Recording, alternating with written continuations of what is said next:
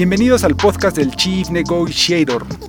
Hola, soy Enrique Hernández y hoy tenemos un súper invitado de lujo, un juzgador federal de mucha experiencia con una magnífica carrera en el Poder Judicial Federal.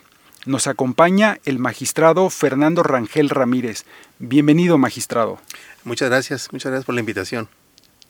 Para quienes no conozcan al magistrado Rangel, a continuación me voy a permitir dar unos brevísimos datos curriculares de su extraordinaria carrera dentro del Poder Judicial Federal. El magistrado Rangel es abogado por la UNAM eh, en, el, en, el, plantel eh, FES Aragón.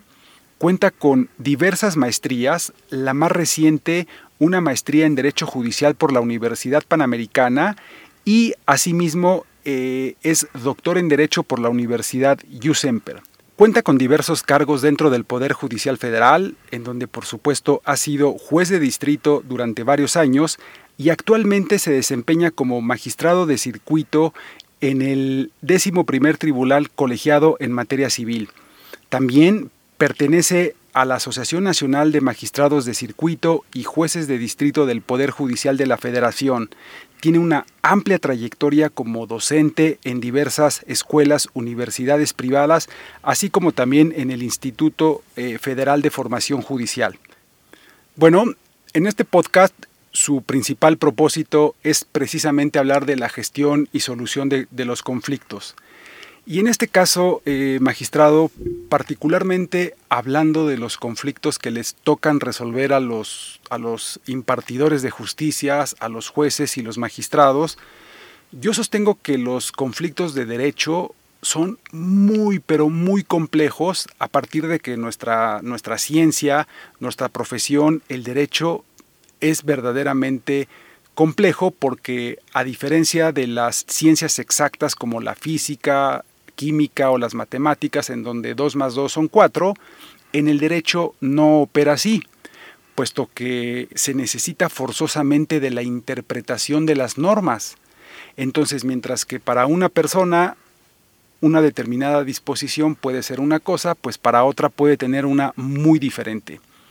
En su experiencia de juzgador, ¿qué nos puede comentar acerca de un litigio que conlleva precisamente una guerra de derechos. Claro, eh, un litigio, un juicio definitivamente tendría que ser la última opción para remediar un conflicto existente entre al menos dos personas, porque hay conflictos que involucran a mucho más. Efectivamente, el derecho no es una ciencia exacta, es una ciencia sumamente abstracta, eh, porque partimos, a eh, partimos de los supuestos que el legislador estableció en la norma. No obstante, estos, estos presupuestos legales, algunos están redactados desde hace muchos años, que se redactaron eh, con base en una realidad social, política, eh, quizá distinta a la que vivimos en la actualidad y otras, bueno, se han ido modificando o se han ido incorporando al texto legal con base precisamente en esta evolución social. Sin embargo, uno de los atributos que desafortunadamente no tiene generalmente el legislador es el, darse, el tener una buena comunicación escrita con los gobernados, que somos todos nosotros, porque de repente se parte en derecho de una redacción estrictamente formal, estrictamente técnica, con terminología que no es del acceso de todas las personas y tenemos que partir de la base que no todas las personas, uno, saben derecho y hasta qué punto tendrían obligación de saber este, de las normas y los principios jurídicos. Eh, finalmente todos somos depositarios de derechos, pero no tenemos la obligación necesariamente de entender la ley. Para eso están precisamente las instituciones encargadas de aplicar y administrar justicia. En ese sentido, eh, yo comparto lo que se señala en el sentido de que no es sencillo el derecho porque hay que interpretar la norma, que puede tener diversos, eh, eh, diversos alcances dependiendo el caso concreto o dependiendo la época en la que se aplique la norma o dependiendo los hechos que se estén planteando en el, en el proceso. Vamos, algo tan sencillo como en México, antes de 2011 vivíamos un sistema de impartición de justicia estrictamente formal en donde éramos quizá los juzgadores muy letristas a lo que la ley establecía y con ello pues muchas veces se perdía de vista lo que en realidad vivía eh, la persona. Eh, ahora, a partir de 2011, hubo dos, grandes reformas constitucionales en materia de amparo de derechos humanos y ahora lo que se busca precisamente es que cuando la persona acude al órgano jurisdiccional, uno se garantice plenamente el acceso a la justicia, el cual solamente se va a vedar cuando la pretensión que se esté ejerciendo pues no sea eh, procedente conforme a derecho y esa improcedencia sea además notoria, manifiesta. No podemos nosotros obstaculizar ese acceso. Y además, en, todo, en todos los juicios que se estén substanciando en, los tribunales, se debe de garantizar la protección a los derechos humanos, de, evidentemente, de las personas que están involucradas en el litigio. Pero además de interpretar la norma, también el juzgador tiene que interpretar los hechos que dan lugar a la controversia que se va a plantear. Entonces, eh, aquí es algo muy, muy decepcionante en muchas ocasiones porque si el legislador no tiene una buena comunicación escrita con el gobernado, pues muchas veces las personas, eh, los eh, abogados, abogadas que se encargan de redactar las demandas o los escritos que se presentan al órgano jurisdiccional, pues en muchas ocasiones traen estos mismos vicios o peores y la comunicación además no es del todo exacta. Esto por un lado. Por otro, la, experiencia a lo largo de, ya de casi 30 años en el ámbito jurisdiccional es que lamentablemente en los juicios, en la inmensa mayoría lo que impera es que cada quien busca eh, lograr su cometido y demostrar eh, quizá la mentira en que sustenta los hechos. Esto es, desafortunadamente en los litigios no impera un principio fundamental que es el de lealtad procesal, conforme al cual las partes deberían delimitar su eh, participación en el juicio a lo estrictamente necesario con el afán de que se resuelva el asunto acorde a la realidad de los hechos y a lo que la ley establece.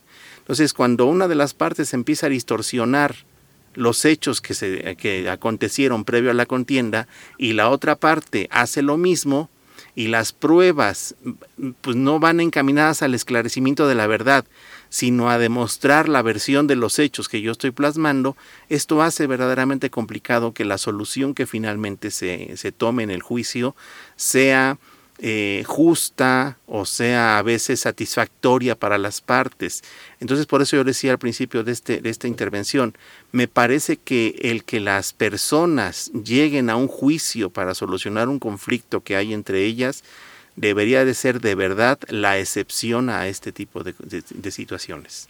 Correcto. Si entendí bien, si antes nosotros como abogados postulantes podíamos de alguna manera, cuando nos presentaban un caso, poder anticipar, y digo de alguna manera porque ningún abogado que se precie de ser serio puede garantizar el resultado de un litigio, pero más o menos decíamos, bueno, pues aquí está la norma, aquí están los hechos, entonces podíamos decir el juez puede o no conceder razón.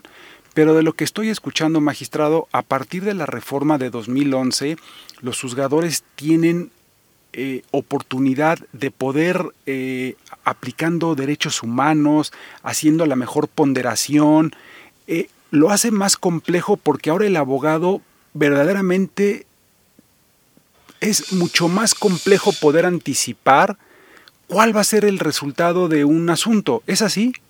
Más o menos, más o menos porque uno de los uno de los derechos a los que tiene el justiciable, la persona cuando acude a juicio, es el de certeza jurídica. Y este principio de certeza jurídica se da cuando la persona tiene conocimiento de que el juez necesariamente se debe de ceñir a lo que la Constitución y la ley establece y en su caso la jurisprudencia.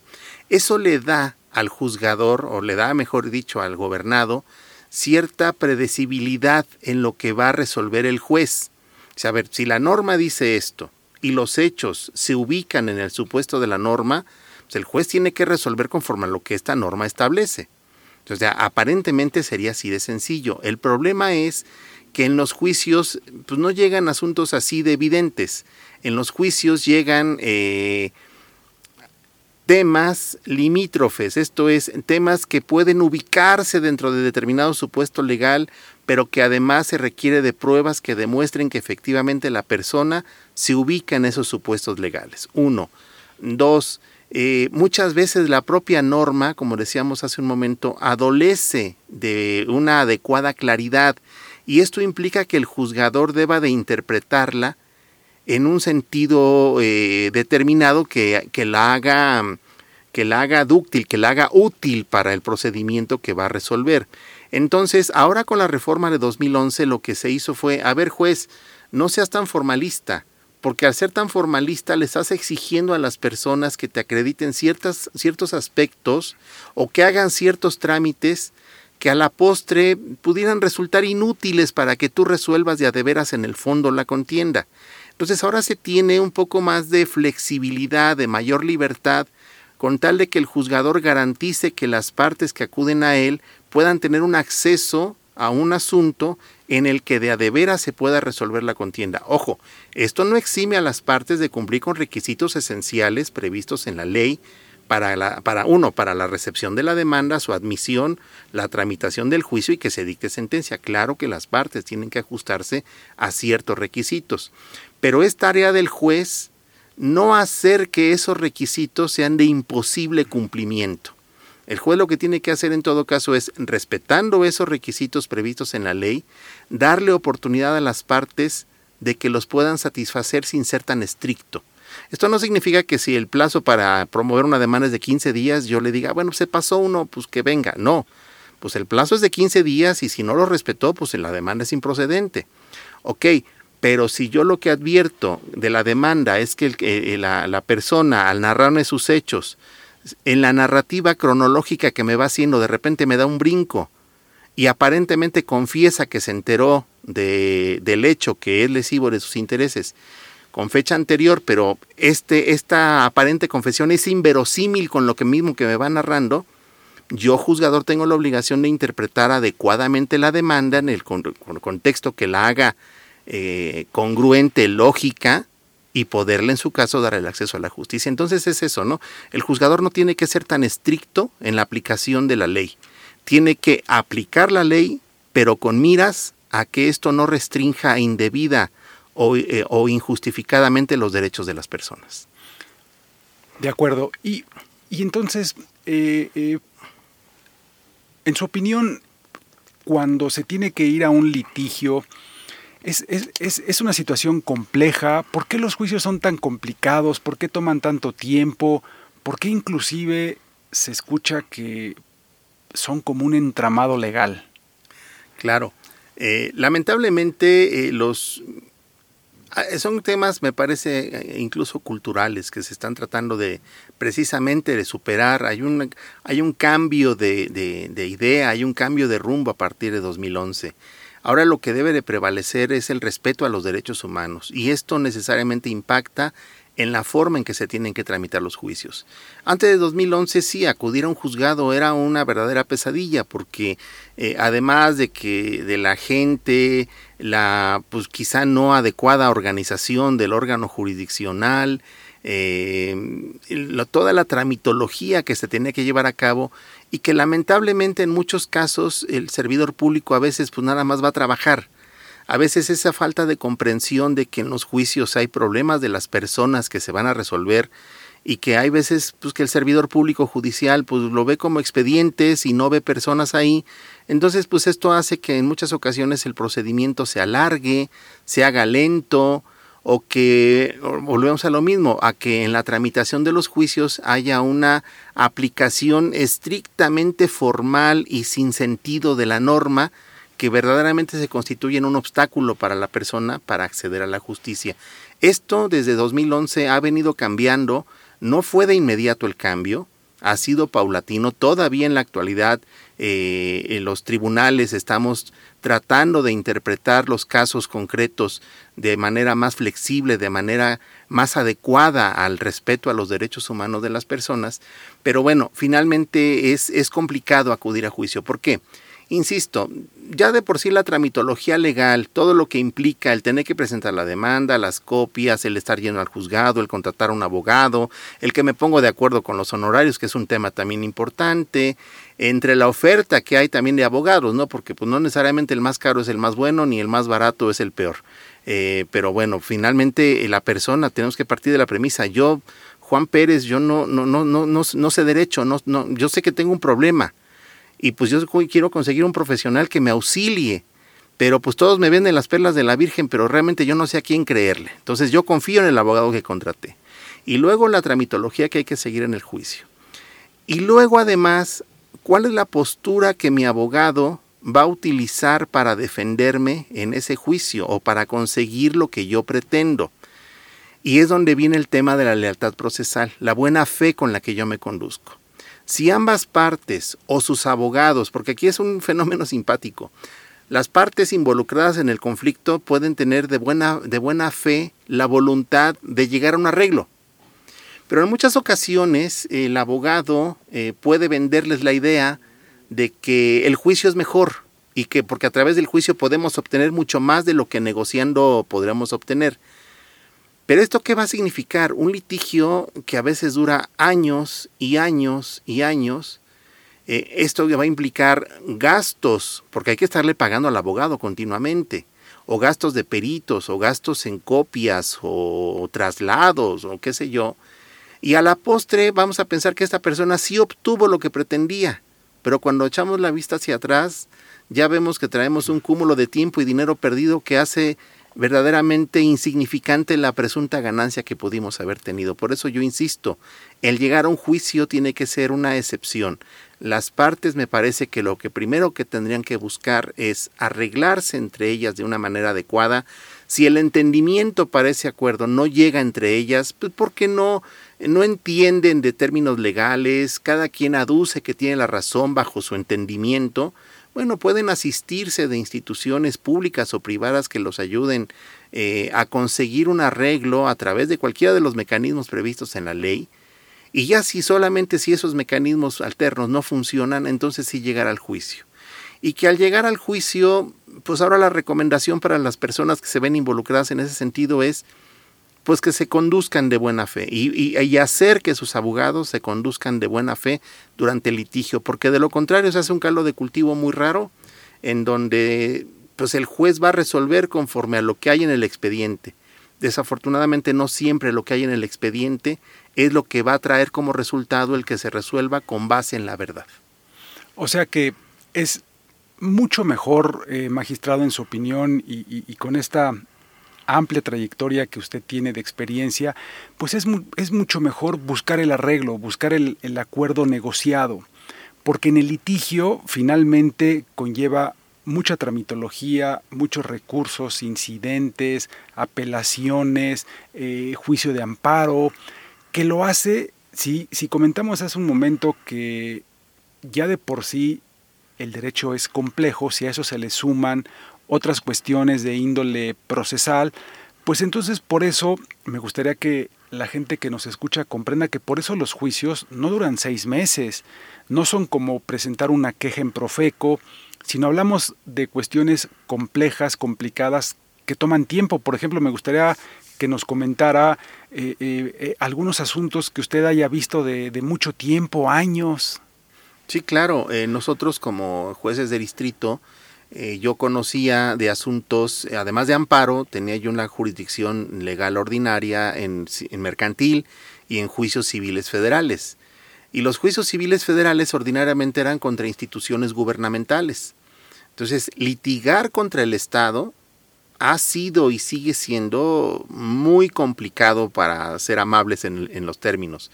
Eh, ¿Por qué? Porque hay una resistencia natural de la institución de gobierno a someterse a las, este, a las pretensiones de su parte contraria. O sea, el Estado, los abogados que defienden a las instituciones del Estado por sistema, lo que quieren es no pagar. ¿Sí? Entonces esto genera eh, conflictos encarnizados y, y, uno de repente no puede criticar al abogado que defiende a la institución gubernamental porque ellos además están sujetos a una normativa que rige el jurídico de, institucional de esa, de esa eh, eh, dependencia de gobierno, en donde si ese abogado no agota todas las, todos los recursos y todas las instancias previstas en la ley, pueden ser sujetos de, este, de responsabilidad. Yo en algún día le comentaba a algún abogado este, gubernamental, dice, bueno, esto está tan perdido que para qué se va a promover un recurso con la posibilidad de empeorar su situación porque lo van a condenar en costas. Y me decía, yo estoy cierto de ello, pero necesito hacerlo porque Es, preferible para mi dependencia que yo pierda en costas, que me condenen en costas, y no que deje de agotar una instancia, porque si no agota una instancia, para ellos el asunto no está bien defendido y yo, yo soy objeto de responsabilidad. Y eso evidentemente, pues ¿quién paga los platos rotos? Pues también la parte contraria, porque es la que debe de esperar a que se terminen de resolver todos estos procedimientos previos hasta obtener una sentencia firme que dilucide cuál de las partes tiene la razón. Y entonces la verdad es que a lo largo de esta historia yo me acuerdo que en los juicios civiles federales, pues a lo mejor el emplazamiento no era, la notificación de la demanda, la notificación al demandado no era tan complicada en algunos casos. Se abría el juicio a prueba, se anunciaban las pruebas. Cuando llegábamos al desahogo de la prueba pericial, así tal y como está regulada en el Código Federal de Procedimientos Civiles, es una pesadilla. Y es una pesadilla porque todavía ese ordenamiento establece la obligación del juez de que cuando hay dos peritajes contradictorios, el juez tiene que nombrar un perito tercero. Pero ese perito tercero además lo tienen que pagar, lo tienen que pagar las partes. Pero pues evidentemente alguna de ellas pues no, está de acuerdo en pagar un, tercer perito si él ya pagó el suyo. Y esto hace que en muchas ocasiones, pues el perito que, eh, digo, la parte que ofreció la prueba tenga que absorber ese gasto. Esa es una. Dos, encontrar institución que nos proporcione ese perito o, la, o algún particular que pague las partes para que venga a rendir ese dictamen pericial. Eh, hay veces que los juicios son tan específicos en ciertas materias que la, encontrar un especialista en ese sentido es muy complicado. Y yo tuve como juez del distrito la experiencia que a veces nos echábamos dos y tres años solamente en buscar ese perito tercero que se desahogara la, pericial y luego se continúa el juicio con lo que seguía. Y hay, por ejemplo, algún argot popular que dice que el juicio, el juicio no es este desde que se presenta la demanda que se dicte la sentencia. Para muchos el juicio, el conflicto comienza cuando vamos a ejecutar. Ya se dictó sentencia condenatoria, claro. ahora vamos a hacer efectivo el derecho que ahí se prevé en la sentencia. Y es ahí viene donde realmente muchas veces viene eh, lo divertido y la tragedia, ¿no? Porque ahora el que perdió hace hasta lo imposible con tal de no ser ejecutado. Y este proceso de ejecución también puede llevar varios años. Entonces, eh, pues el consejo quizá es, si tienen un conflicto que vale 10 pesos, y en una negociación se pueden recuperar siete u ocho, de verdad es un buen arreglo. Porque si yo me voy al juicio para recuperar los 10 a los que tengo derecho, híjole, entre todos los gastos que yo tengo que llevar a cabo durante la secuela del juicio y por todo el tiempo que se va a tardar, si de verdad obtengo algo, a lo mejor obtendré dos o tres pesos. No los di, aunque me den los 10, y nada más que resulta que de esos 10 yo tengo que pagar 7. Entonces ya no fue benéfico como yo pensaba.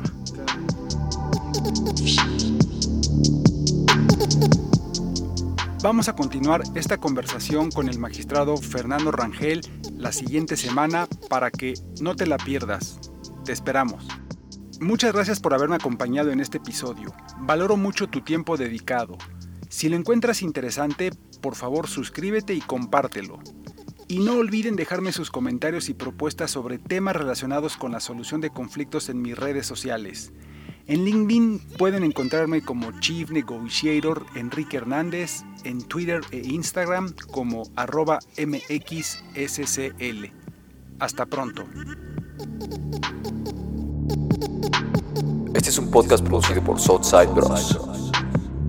Música de Southside Bros.